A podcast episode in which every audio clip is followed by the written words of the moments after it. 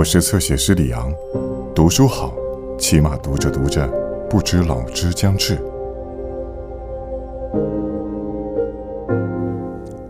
人类没有具体的东西可以寄托希望时，只好抓紧幻想不放。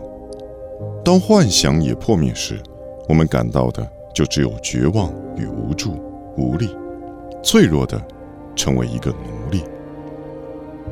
切斯瓦夫·米沃什。被禁锢的头脑。美国人真的很蠢吗？一位华沙朋友向我提出这个疑问，声音里有绝望，也有期待，希望我能反驳他。这个问题反映了人民民主政体下普通人对西方的态度，在几乎彻底的怀疑中夹杂着一丝残存的希望。过去数年中，西方提供的令人怀疑的政治理由实在不少，还有其他更复杂的原因在影响着知识界。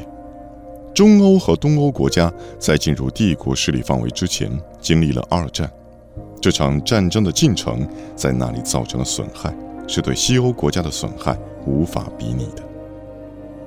战争不仅摧毁了这些国家的经济，还摧毁了诸多此前人们视之为不可动摇的。价值观，人们常常把生活的秩序理解为自然秩序。在上班途中，人们看到的房子似乎更像是从土壤里钻出的岩石，而不是人类用双手和思想所创造出来的产物。人们认为他们在自己的公司或办公室所做的工作对世界的和谐运转至关重要。他认为他自己所穿的衣服。与周围人所穿的衣服本应就是这个样子。想到自己和自己的熟人可能穿上罗马长袍或披挂中世纪的盔甲会同样好看，便觉得可笑。他曾觉得国家部长或银行经理的社会地位具有重要意义，并且值得羡慕。与此同时，他认为拥有大笔钱财是和平和安全的保障。他不相信，有一天在他所熟悉的猫咪睡觉、孩子们玩耍的街道上，会出现一个带着套马锁的骑马者，而这位骑马者会抓住路边的行人，将他们拖到屠宰场后，立刻宰掉或吊在肉钩上。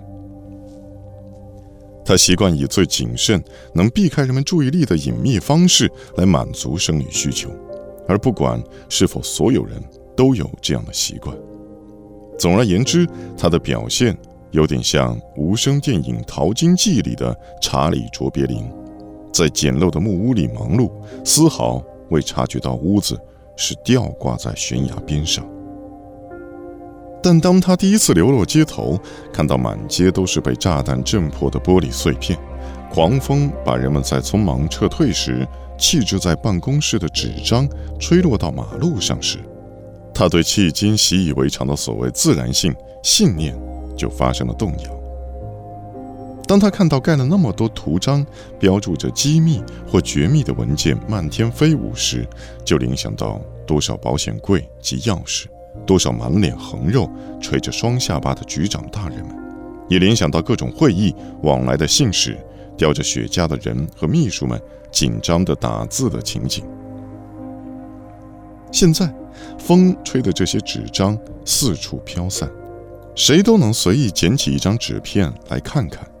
然而，没有人有心思去看这些漫天飞舞的纸片，因为当务之急是要为自己找到一公斤面包。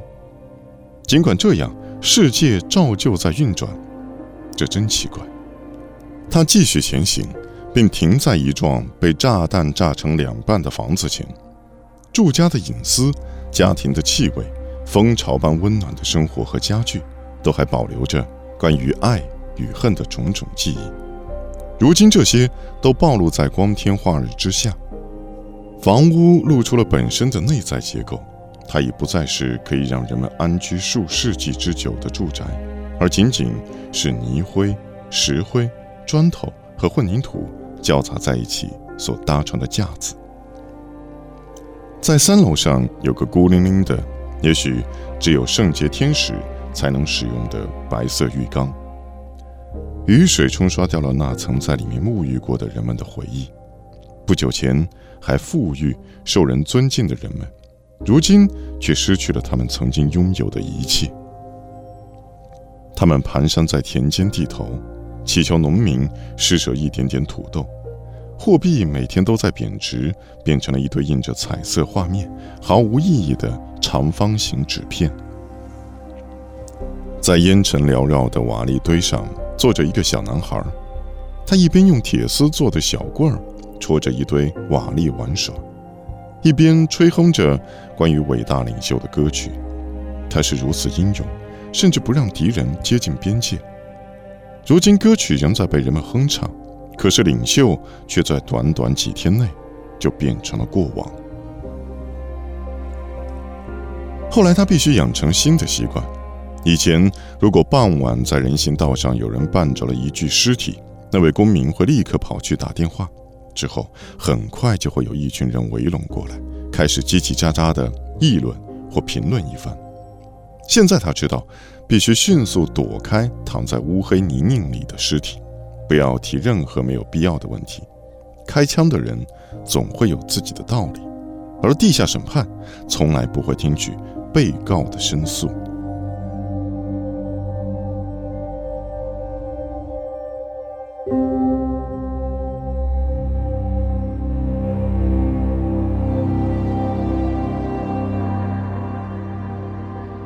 更多精彩内容，请在新浪微博、微信公众号。